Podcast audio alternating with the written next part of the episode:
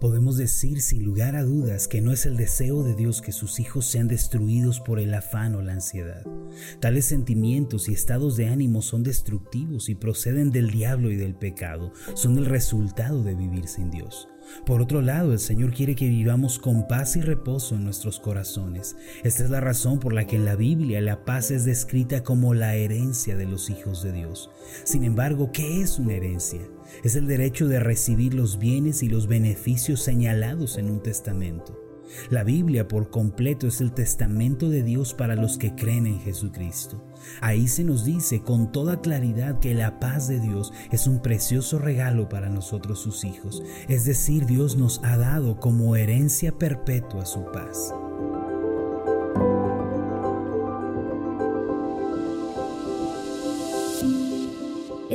Escuchando Meditaciones Ascender con el pastor Marlon Corona. Acompáñanos a continuar escuchando la serie de esta semana titulada La paz de Dios. El tema de hoy es el precioso regalo de la paz. Antes de marcharse, el Señor Jesús les declaró a los discípulos una asombrosa promesa de la que ellos podían echar mano en su diario vivir. Tal promesa sigue vigente para todos aquellos que creen en Jesucristo y le reciben como Señor y como suficiente Salvador. En pocas palabras, la promesa de paz hecha por Jesucristo es la herencia de los que somos hijos de Dios por medio de la cual podemos hacerle frente a toda dificultad o problema que aparezca en nuestro camino. Esta promesa se encuentra en Juan 14, 27. Dice así, la paz os dejo, mi paz os doy. Yo no os la doy como el mundo la da, no se turbe vuestro corazón ni tenga miedo. Entonces, ¿cuál es el significado de esta promesa y cómo toca nuestras vidas el día de hoy? Es de eso de lo que quiero conversar con ustedes en este día. La promesa del Señor Jesús comienza de esta forma, la paz os dejo. Es como si en este versículo el Señor hiciera su testamento justo cuando estaba por enfrentar la muerte y les dejara a los discípulos todo lo que iban a necesitar después. Permítame hacer una breve remembranza de ciertos hechos que tuvieron lugar en la muerte del Señor.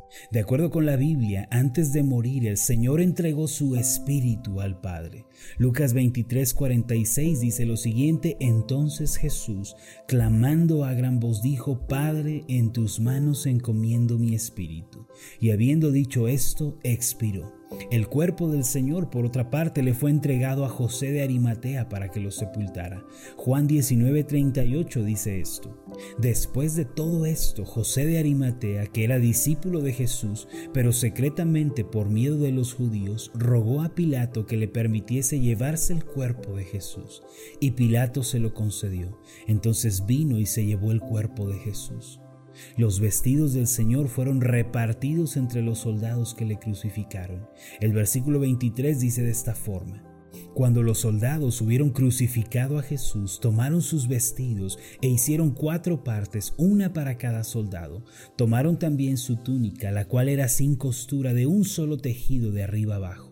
Asimismo, el Señor, por otro lado, entregó la promesa del paraíso a un ladrón arrepentido que se encontraba crucificado junto a él. En Lucas 23, 43 dice así, entonces Jesús le dijo, de cierto te digo que hoy estarás conmigo en el paraíso. ¿Qué quiere decir todo lo anterior? Ciertamente el Señor entregó todo. Al Padre Celestial le entregó el Espíritu, su cuerpo a José de Arimatea para sepultarlo, sus vestidos a los soldados romanos y el paraíso a un pecador que se arrepintió. Sin embargo, ¿qué dejó para sus discípulos, a aquellos que amaba profundamente? No les dejó ni oro ni plata, pero les dejó una asombrosa promesa, su paz. Por esta razón el Señor les dijo enfáticamente, la paz os dejo.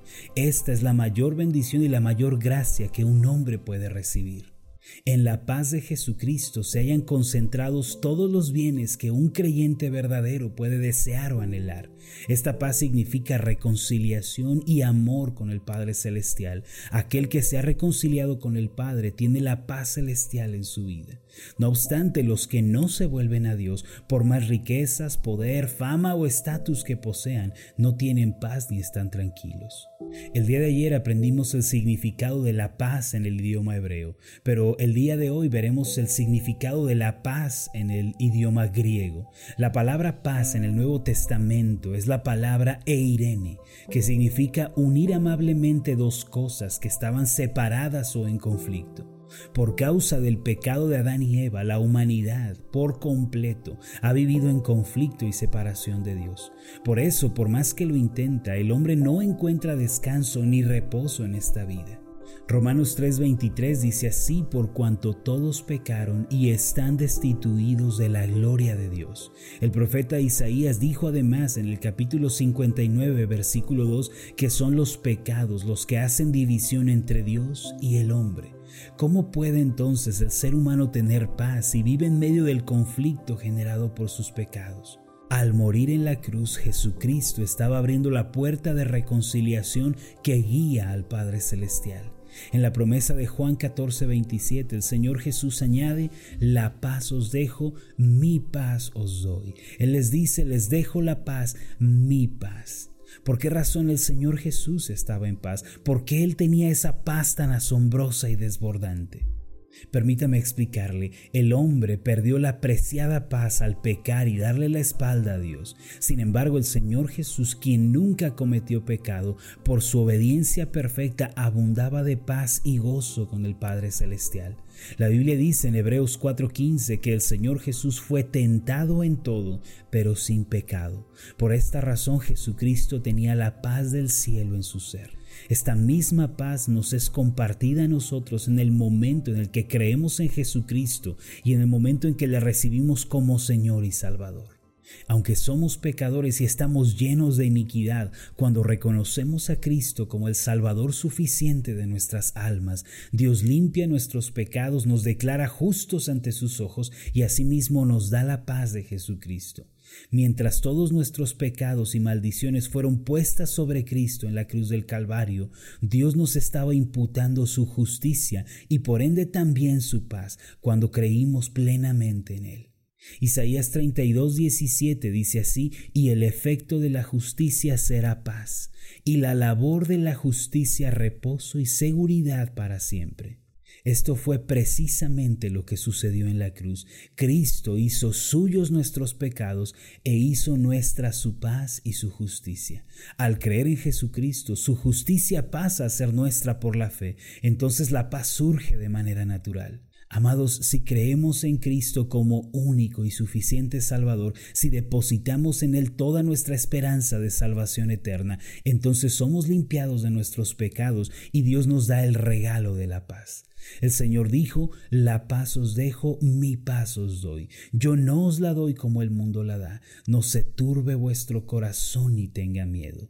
El mundo ciertamente ofrece una paz momentánea que se encuentra basada y arraigada en las circunstancias, pero Cristo nos da una paz firme, segura, fuerte, arraigada en Él y en su obra. Con ella podemos enfrentar lo que venga en la vida. El día de hoy Dios le hace a usted el regalo precioso de la paz celestial. Recíbala en su vida y permita que ella llene todo su ser y su entorno. De gracias al Padre por tan grandioso regalo. Que Dios le bendiga. Permítame hacer una oración por usted. Amado Señor Jesús, tú nos dejaste el regalo de la paz. Esa paz por tu obediencia, por tu rectitud, por tu comunión perfecta con el Padre Celestial. Ahora todos nosotros somos invitados a esa misma paz, a descansar, a estar reposados y tranquilos, porque nuestro conflicto con Dios por causa del pecado ha sido ya resuelto en la cruz del Calvario. Yo te pido que cada uno de nosotros, en donde nos encontremos, podamos disfrutar de esta paz de reconciliación y amor con el Padre Celestial que todo temor o angustia por el futuro se disipe, que toda preocupación por las cargas del hoy sea quitada de nuestras espaldas y podamos descansar en ti. Gracias Jesús por tu paz, la cual no es como la paz del mundo. Por eso no se turba nuestro corazón ni estamos temerosos. Gracias te damos. Amén y amén. Antes de finalizar, haga esta declaración de fe conmigo. Repita después de mí. La paz celestial está en mi vida el día de hoy. Por medio de Jesucristo, mi Señor y Salvador, tengo paz para enfrentar la vida y toda circunstancia. Amén. Hola, ¿qué tal? Mi nombre es Marlon Corona, soy el pastor de la iglesia Ascender en la ciudad de Zapopan, Jalisco, en México. Le agradezco mucho por haberme seguido con esta meditación.